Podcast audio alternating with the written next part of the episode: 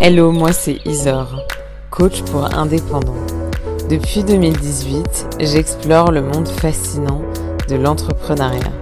Dans ce podcast, je t'emmène à la rencontre de personnalités inspirantes. Elles nous racontent leur parcours de vie, nous échangeons sur des réflexions communes concernant le monde dans lequel on évolue et je décortique leurs meilleures stratégies t'aider à créer ou développer ton projet. Let's go Hello tout le monde, je suis ravie de vous retrouver. Aujourd'hui, je suis en présence de Nils Roland. Pour commencer, qui es-tu? Qu'on attaque direct. Ah donc je suis Nils Roland, j'ai des 28 ans et je suis euh, un des cofondateurs de, de, de Patch, en l'occurrence. Yes. Donc justement, Patch, est-ce que tu peux nous expliquer un petit peu c'est quoi le concept de cette entreprise que tu as créée? Bah, le, concept, il est, euh, il est né de, du premier confinement, tout simplement, euh, et d'un constat qui était, euh, qui était de dire il y aura une généralisation du, du travail hybride ou du télétravail sur l'ensemble des travailleurs, quel que soit leur statut, salariés, freelance, entrepreneurs, peu importe. Mais euh, du coup, on découlait, euh, découlait d'une nouvelle organisation du travail. On pensait vraiment qu'il allait avoir une... Et c'est ce qui se passe au final. Et il faut avoir de bons outils euh, pour arriver à l'organiser. Et c'est ce que Patch fait. C'est-à-dire que Patch, c'est ce qu'on a dit, ce qu'on appelle une plateforme communautaire. qui est née d'une communauté d'abord et qui et, donc dont je vais parler après, mais qui, qui s'adresse autant à un salarié qu'à une entreprise pour créer des communautés de travailleurs et donc lutter contre l'isolement. Je crois que c'est le fil rouge depuis le début de l'histoire de Patch. Si on veut le résumer de manière philosophique, c'est lutter contre l'isolement, créer un sentiment d'appartenance, euh, quel qu'il soit, hein, que je sois un individu ou une entreprise, dans mon exercice de travail et pas travailler seul en fait. Ok, Wow.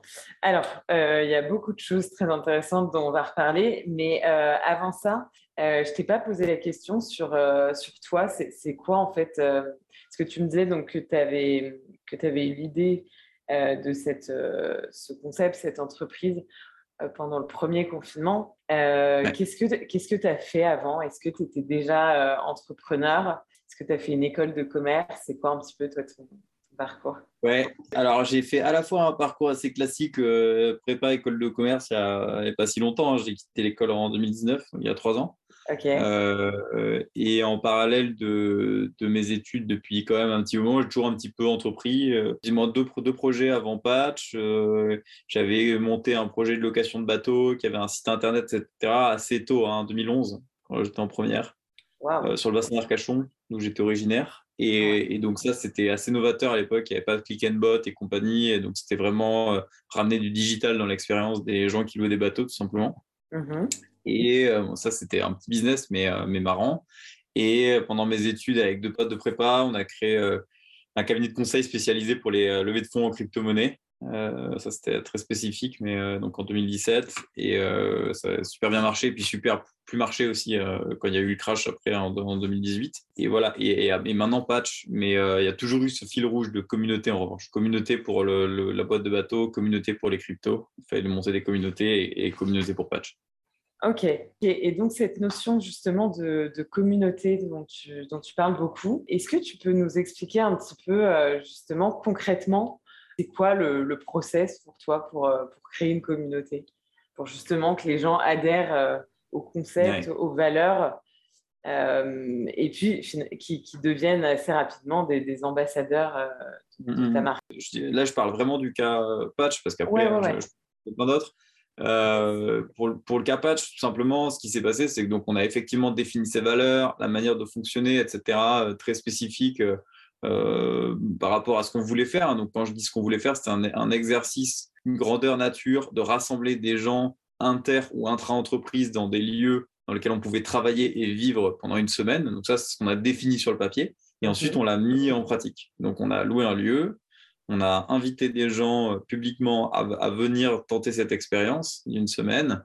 Et dès lors qu'ils rentraient en fait dans l'expérience, même avant d'arriver, ils avaient des consignes avec transmission des valeurs, donc voilà, bienveillance, convivialité, respect, etc., qui sont les, valeurs cœur hein, de, Patch. Et ensuite, dès qu'ils arrivaient, Donc, il y avait deux organisateurs par semaine qui se transmettaient humainement ces valeurs en début de semaine et qui, euh, de par l'exercice en fait participatif de patch, de quand tu rentres dans la communauté patch et que tu veux aller euh, en fait euh, bah, rencontrer d'autres gens, d'autres patchers et, travailler en communauté, tu dois soit être organisateur, soit être un participant, mais tu as toujours un rôle participatif, tu vas toujours faire quelque chose. Euh, c'est pas simplement de la passivité en fait, c'est une vraie proactivité qui fait que nécessairement tu crées un sentiment d'appartenance. Tu as toujours des gens qui s'en foutent complètement, mais, mais, de moins en moins en créant en fait un aspect participatif.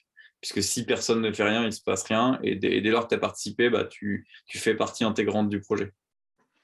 Ok, Ok, ok, intéressant. Et, donc, tu disais, vous avez commencé par une semaine dans un lieu spécifique, c'est ça? Ouais. Euh, et les gens, pour les inviter, c'était quoi? C'était d'abord euh, votre cercle proche? Vous avez communiqué sur un réseau en particulier? Ouais, principalement Instagram. Euh, sur la, la, communication des stories Instagram. Et en effet, bah, cercle proche, ouais, on a, on a diffusé des stories. Après, ça va très vite. Hein, si les gens euh, repartage un petit peu, etc. Mais après, ça, c'était en effet, bon, c'était, je dirais, la toute première version de, des choses en 2020 quasiment. Mais en, très vite en 2021, on, a, on s'est dit, bah, vas-y, on, on, fait une story sponsorisée, comme ça, on sera sûr de ne pas toucher des gens de notre réseau. On veut vraiment on veut que ce soit un test grandeur nature qui ait énormément de sens. Donc, on a, publié ça publiquement. Et, là, et là, il y a eu une traction très forte. Euh, et ça n'empêche pas de faire l'exercice dont j'ai parlé de transmission de valeur euh, humaine euh, en début de, en fait, à l'onboarding un peu dans Patch. Quoi. Ouais, ok, ok. Et, le fait de, viser entrepreneurs, freelance et salariés, que ça ne rend pas le concept un peu confus de s'adresser à tout le monde? Ah, parce que tu leur donnes trois noms différents, mais c'est des gens qui travaillent en fait. Excellente réponse. Je fais très attention à ne pas créer de scission, etc., parce que le sujet est sociétal, mais ce qui les rassemble, c'est le fait de travailler. C'est un petit peu, euh, enfin, c'est pas hard ou, machin, mais travailler derrière un ordinateur, en l'occurrence, c'est surtout ça, Patch. C'est des gens qui travaillent derrière des, derrière ordis, euh, qui euh, avaient un grand risque d'isolement, qui ont toujours un grand risque d'isolement psychologique, euh, si tu te prends un individu, bah, du coup, c'est un isolement euh, bon, voilà, qui a un impact pour toi tout seul. Si c'est une entreprise, c'est un isolement dans l'entreprise, donc qui a un impact pour l'entreprise. En fait, c'est toujours le même problème. Toujours le même problème. C'est soit euh, tu n'as pas de sentiment d'appartenance, soit tu es isolé. Et, tout ça, c'est parce que des gens travaillent derrière des ordis, qu'au départ, on, avait une solution qui était celle qu'on avait trouvée depuis l'usine, depuis un siècle, qui était de dire bah, vous allez tous les jours 9-18 dans un bureau. Tu peux faire à peu près pareil sur un cowork, mais en fait, la réalité est que tu peux être euh, premièrement n'importe où, deuxièmement créer ton expérience de travail personnalisée avec les gens que tu veux. Euh, et donc là, dès lors que tu touches à ça, là tu vas vers, euh, je dirais, une recomposition de l'organisation du travail qui est plus intéressante. Mais moi, je les mets dans le même panier, en effet. Ouais, mais, mais du coup, c'est des personnes qui n'auront pas forcément les mêmes problématiques au quotidien. Et est-ce que ça, les, les, gens le vivent plutôt comme une, comme une richesse? Enfin, tu vois, je me dis, par exemple, enfin, de, participer à ce type d'événement, euh, moi, en tant qu'entrepreneur, je n'aurais pas les mêmes problématiques forcément que des personnes qui sont salariées. Est-ce que tu arrives quand même à créer ce, partage euh, et cette entraide? En fait, euh, il y, a, deux choses. C'est que si tu veux créer un patch ou quelqu'un crée un patch, tu moi, Noémie dans la communauté, elle dit Moi, je fais un patch plutôt pour les free, elle invite qu'elle veut, etc. Et elle fait un patch spécifique pour les, pour les freelances, par exemple, bon, ben, il n'y a pas aucun problème. Je on n'oblige on personne à faire de la diversité. Après, dans, euh, dans euh, les exercices qui ont été faits euh, et, et, des patchs que j'ai vécu moi, il y avait effectivement pas mal de diversité. C'est le cas dans celui qui est organisé en juin. Là, quand tu regardes, tu as à la fois des free, à la fois des salariés. ben, moi, de ce que j'ai vu, en tout cas, ça apporte effectivement de la richesse. Et, et même si tu n'as pas les mêmes problématiques, genre administratives, typiquement, ça ne veut pas dire que tu ne vas pas rencontrer quelqu'un de ton secteur qui est salarié dans une boîte et qui va t'apprendre des choses. Donc, euh, et inversement surtout. Et inversement, donc euh, non, je enfin, en tout cas, je trouve que c'est euh, que c'est pas un problème de mélanger les gens. Au contraire, la diversité, c'est toujours c'est clé quoi. Ouais, ouais. Non, mais c'est, je, je, me faisais un peu l'avocat du diable. mais... mais, en réalité, effectivement, enfin, autant pour les personnes qui, qui voudraient se lancer à leur compte, qui sont salariés, euh, et, qui n'ont pas forcément justement euh, bah, ce type de profil dans leur entourage et dans leur entreprise. C'est méga enrichissant pour, euh, Exactement. Et, du coup, donc, il y a cet aspect co-living. Qu'est-ce qui différencie Patch d'un, tu vois, d'un co-living qui serait un endroit spécifique ou, ou qui proposerait justement une expérience bah, sédentaire. En fait, la réponse est quasiment dans ta question, c'est que euh, patch à ça spécifique qu'on ne peut pas le nommer co-living. En fait, pour nous, le co-living est une expérience, un type d'expérience en patch. En fait, c'est euh, une communauté de personnes nomades. C'est quasiment un co-living nomade, entre guillemets. C'est-à-dire qu'on peut se mettre n'importe où dès lors que l'exercice peut être réalisé dans ce lieu. Ça peut être un coworking, ça peut être un co-living, ça peut être un café, ça pourrait être euh, énormément de choses. Mais si tu veux, sur la partie co-living qui t'intéresse, bah, la, différence, c'est qu'il y a un côté éphémère déjà, euh, il y a un côté éphémère. Et donc, de ce côté éphémère-là, ça nous permet effectivement de la flexibilité, de ne pas être qu'à la mer, mais de choisir en fonction des saisons, là où on a envie d'être, en fonction des spécialités, en fonction des disponibilités de chacun. Euh, et donc, d'aller investir un lieu pour patcher, mais pas de dire, euh, en tout cas à ce stade, peut-être qu'un jour ça arrivera, mais pas de dire patch à un endroit et vous venez le visiter. Donc, c'est vraiment l'humain avant le lieu même si le lieu doit correspondre à l'humain. Mais c'est toujours, patch, c'est toujours reprendre l'humain qui travaille pour lui créer un, cadre de vie euh, et, de, et de travail communautaire euh, qui, euh, en fait, qui va lui, donner une expérience satisfaisante. Ouais, et puis quelque part, ça crée aussi un sentiment de rareté tu dis, il y a bah, un côté hyper rare. Session, euh, comme comme Cap qui s'est rempli super vite euh, la, session de, de, juin. C'est pas moi qui organise, hein, c'est un patcher qui s'appelle Alexandre euh, qui organise au, Cap Ferré. On a, pour l'instant, on n'a même pas poussé de, de, pub et je crois qu'il m'a dit hier qu'il a déjà rempli ces deux. Il a ouvert deux semaines, il a tout rempli. Donc c'est. Ouais. Ouais, donc ça. Bah, de toute façon, il y, a une demande très forte. Hein. C'est aussi pour ça que, que je t'ai interviewé l'aspect euh, l'aspect isolement dont tu as parlé comme euh, bah, le, le, cœur en fait du concept de, patch. Enfin ouais, on, est aux prémices et donc c'est hyper important que les gens sachent que ça existe et notamment qu'il y a le concept du coup donc on a beaucoup parlé du, de l'aspect co-living.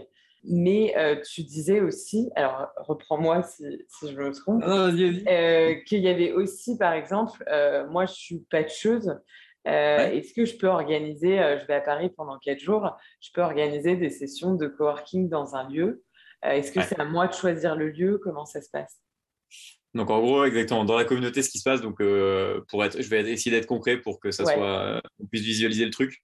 Si tu es membre de la communauté, tu as accès à, Slack et à la plateforme qu'on a développée, plateforme qui marche autant pour la communauté que pour les entreprises B2B, qui permettent de créer ce lien d'appartenance, qui permettent de créer ces communautés dont je parle, dans une organisation. Patch Community étant une organisation qui bénéficie de la plateforme. Donc, si, si par exemple, tu es à Paris pendant 3-4 jours, tu vas aller sur la plateforme, tu peux créer ton patch, ça va euh, euh, push une notification à tous les gens qui sont dans le chat, par exemple, patch Paris, euh, et, ça va, et ça va leur dire, bah, il y, a un patch qui s'organise mercredi 3 mai, qui est, qui est chaud. Donc, en l'occurrence, euh, évidemment, il faut un lieu. Et donc, quand on parle de lieu pour la communauté, il y a, il y a, il y a, il y a plusieurs, il y a plusieurs choses. Il y a un catalogue existant, qui est catalogue qui est fait par la communauté, de lieux qui sont sympas, qui sont euh, accessibles. Euh, par exemple, pour nous, il y a les contraintes, c'est genre à l'heure. Quoi. On ne peut pas prendre un mois de coworking, par exemple.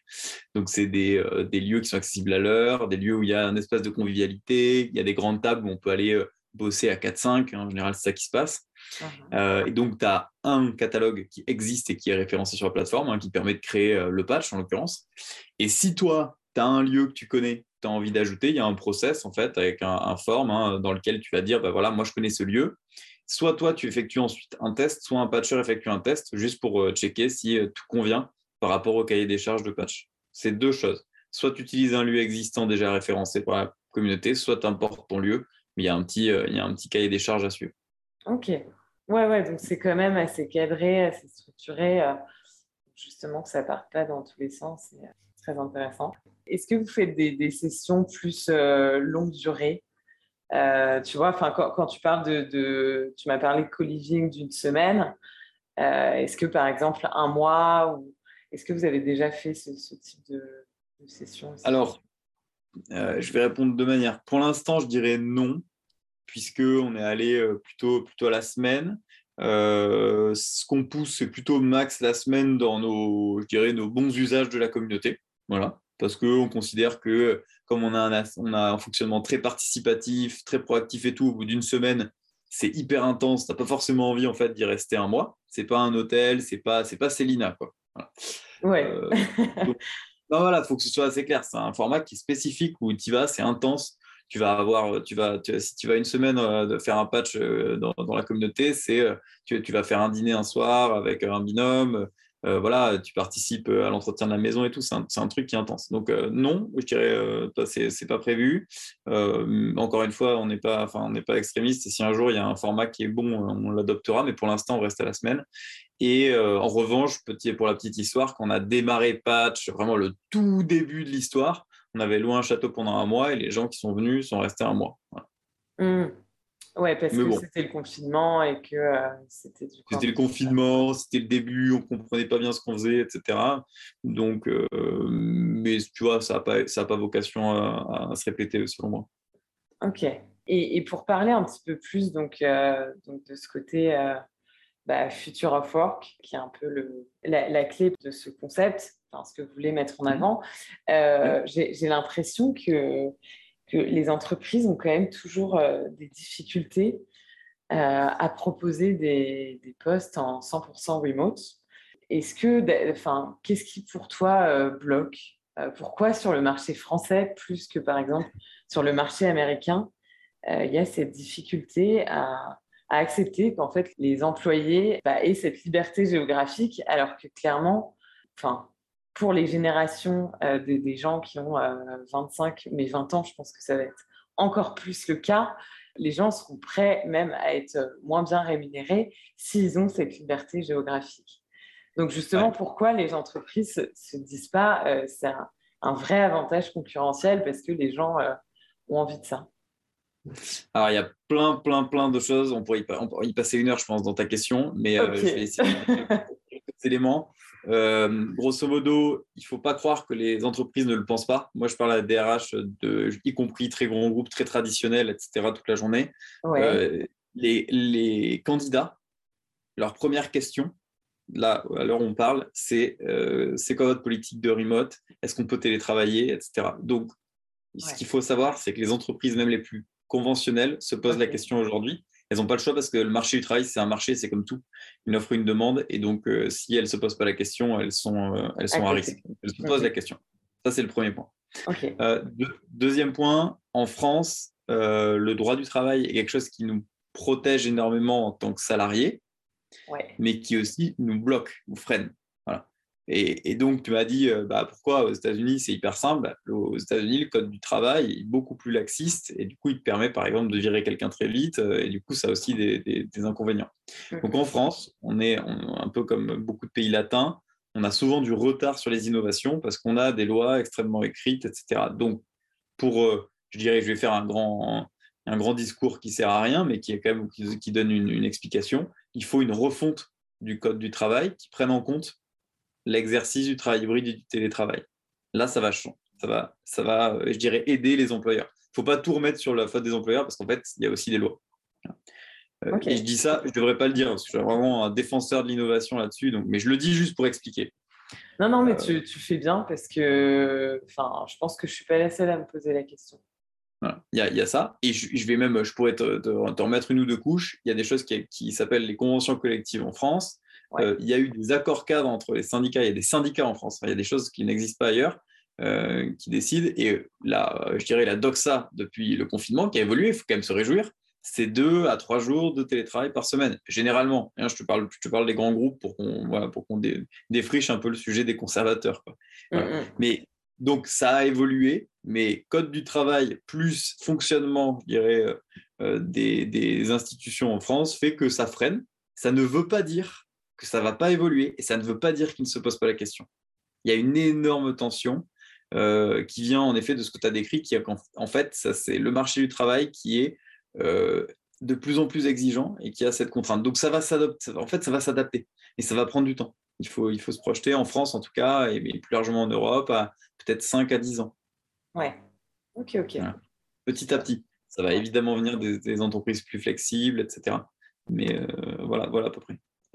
Effectivement, c'est pour ça aussi que c'est important que des projets comme le tien se développent, parce que le jour où les lois changent, bah, vous, vous êtes déjà là.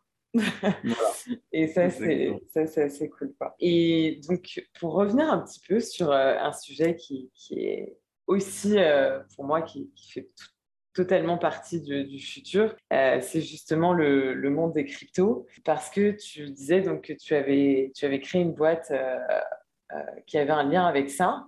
Est-ce que justement, tu serais prêt à, à, ce que les gens puissent payer en crypto dans un, futur proche?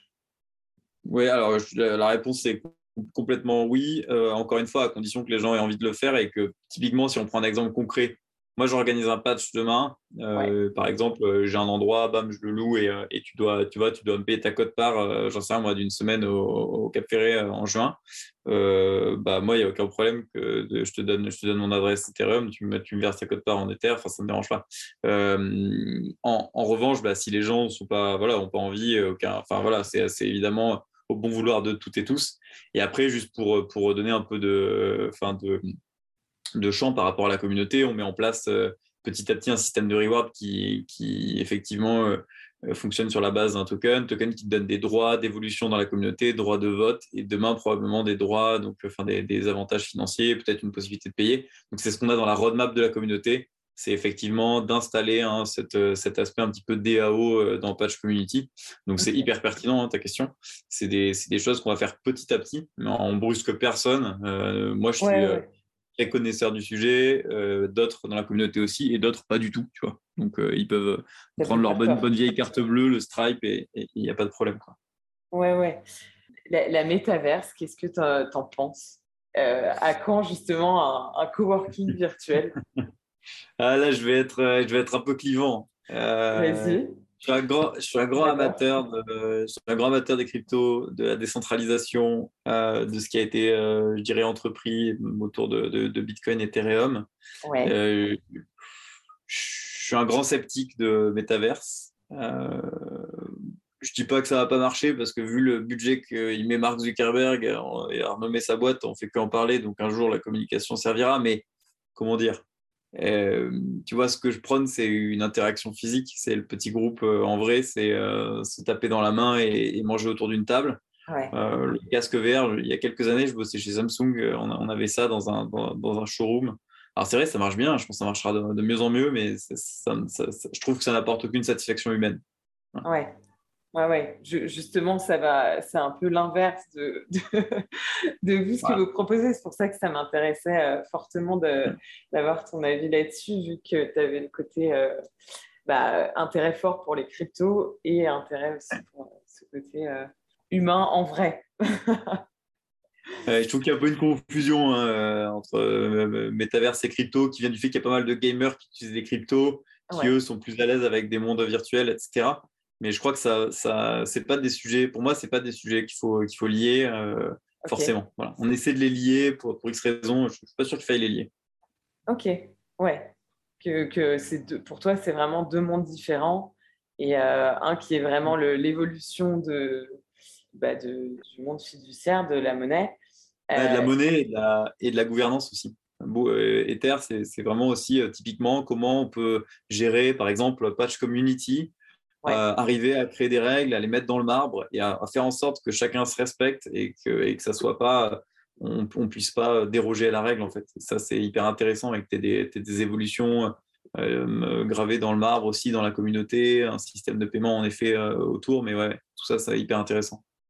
Ouais, ouais, donc tout ça, ça, peut être implémenté sans pour autant partir dans on fait des co-living virtuels et en fait on reste on reste dans le lit. Oui. C'était bien ton co-living Super, j'étais dans mon lit, euh, j'avais mon casque, c'était génial, j'ai rencontré trop Génial, j'ai rencontré des gens, c'est génial. super, bah, écoute, merci beaucoup Nils pour, euh, pour toutes ces informations, c'était super intéressant de, de, voir que tout ça avance en fait. Et donc ce, ce projet aujourd'hui, toi, c'est un projet de temps plein euh, donc, tu as dit on depuis le début. Est-ce que, euh, enfin, vous, avez, été combien à le, créer? Alors, euh, pour la première question, oui, je suis, temps plein. Moi, j'ai quitté mon boulot pour, pour me mettre à patch à 100%. Au départ, je faisais ça à côté de mon boulot. Et, euh, il est quitté pour vraiment pour me mettre à 100%, notamment bon, la communauté. Aujourd'hui, c'est plus moi qui suis euh, je ne suis plus, par exemple, dans le bureau de l'association. Hein. Euh, il y, a des gens, d'ailleurs, qui sont venus petit à petit dans l'asso, qui sont, qui sont impliqués. Et donc, euh, donc aujourd'hui, qui, qui, travaillent là-dessus, notamment deux personnes hein, qui, sont, qui sont venues dans la communauté, qui maintenant s'en occupent énormément. Et, et sinon, au départ du projet, la personne qui est aussi aujourd'hui présidente de l'asso, c'est Marc. Moi, c'était un mentor hein, de, quand j'étais notamment à l'école. C'est quelqu'un avec qui j'ai fait un stage aux États-Unis, euh, avec qui on a des idées euh, assez fortes, notamment autour des communautés, et avec qui on avait euh, cofondé le projet initialement. Et, une des personnes avec qui je réfléchissais sur un, projet de, recyclage que j'avais aussi autour des communautés d'ailleurs, avant, que Patch arrive un peu comme ça, c'est Cédric qui est le CTO aujourd'hui de, Patch. Donc on est trois en fait, on est trois cofondateurs. Euh, euh, et, deux autres personnes donc, qui, euh, qui s'occupent plutôt de la partie communauté. Ok, ok, ok. Ouais, donc c'est c'est une, belle team autour de ce, ce projet. Donc, ouais, c'est une association. C'est ça votre Alors, statut juridique aujourd'hui. Pourquoi avoir fait le, ce choix? pour être, pour être, bien clair, Patch Community, c'est-à-dire les gens dont on a parlé, salariés, freelance, entrepreneurs qui viennent télétravailler en communauté en inter-entreprise, entre guillemets, hein, donc avec des, des, gens de leur initiative, ça, c'est des gens qui intègrent une association, qui payent une cotisation de 15 euros par an et qui là ont accès à la plateforme, au Slack, avec les gens de la communauté. OK? Et pour ça, il y a une plateforme euh, donc qui sert autant pour le B2B que pour la communauté, ce qui permet de créer des pages, qui liste des lieux, etc.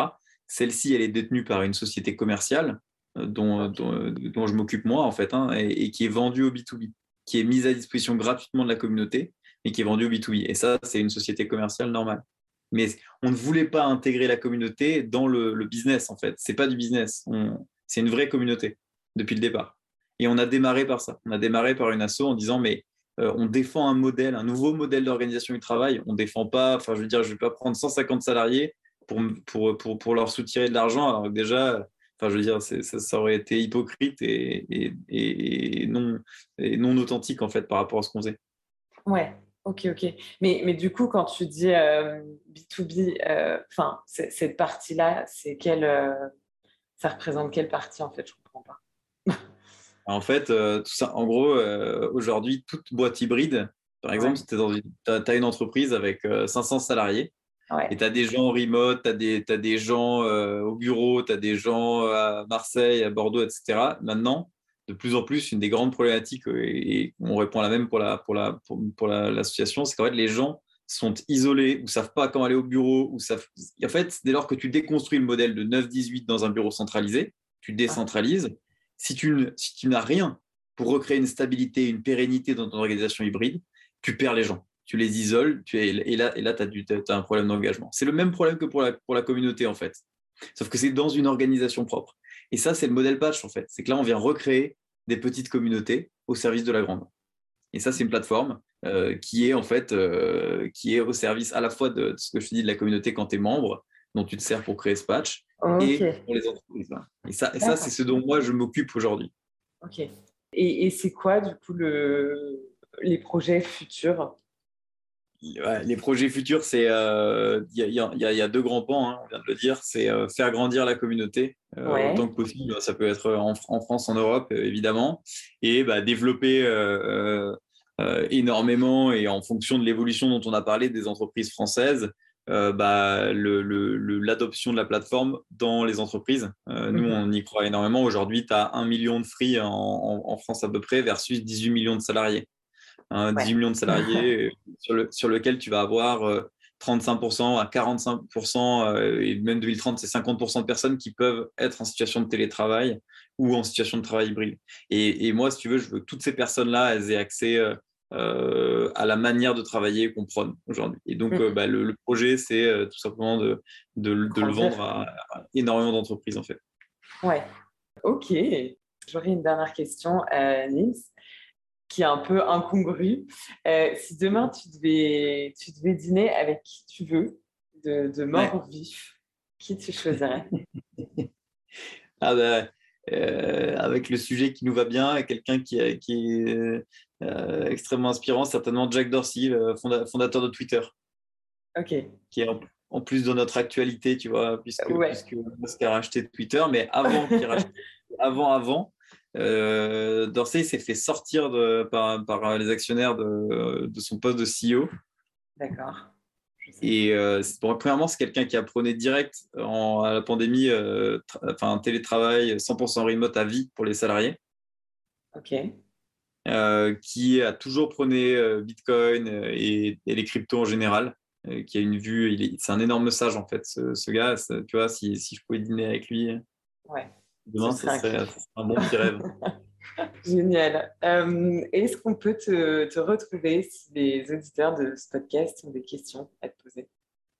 Ouais, sur, euh, en l'occurrence sur Twitter, j'ai un compte Twitter et, j'ai, LinkedIn, je, réponds tout le temps sur LinkedIn, donc euh, les deux sont, les deux sont bien. Super.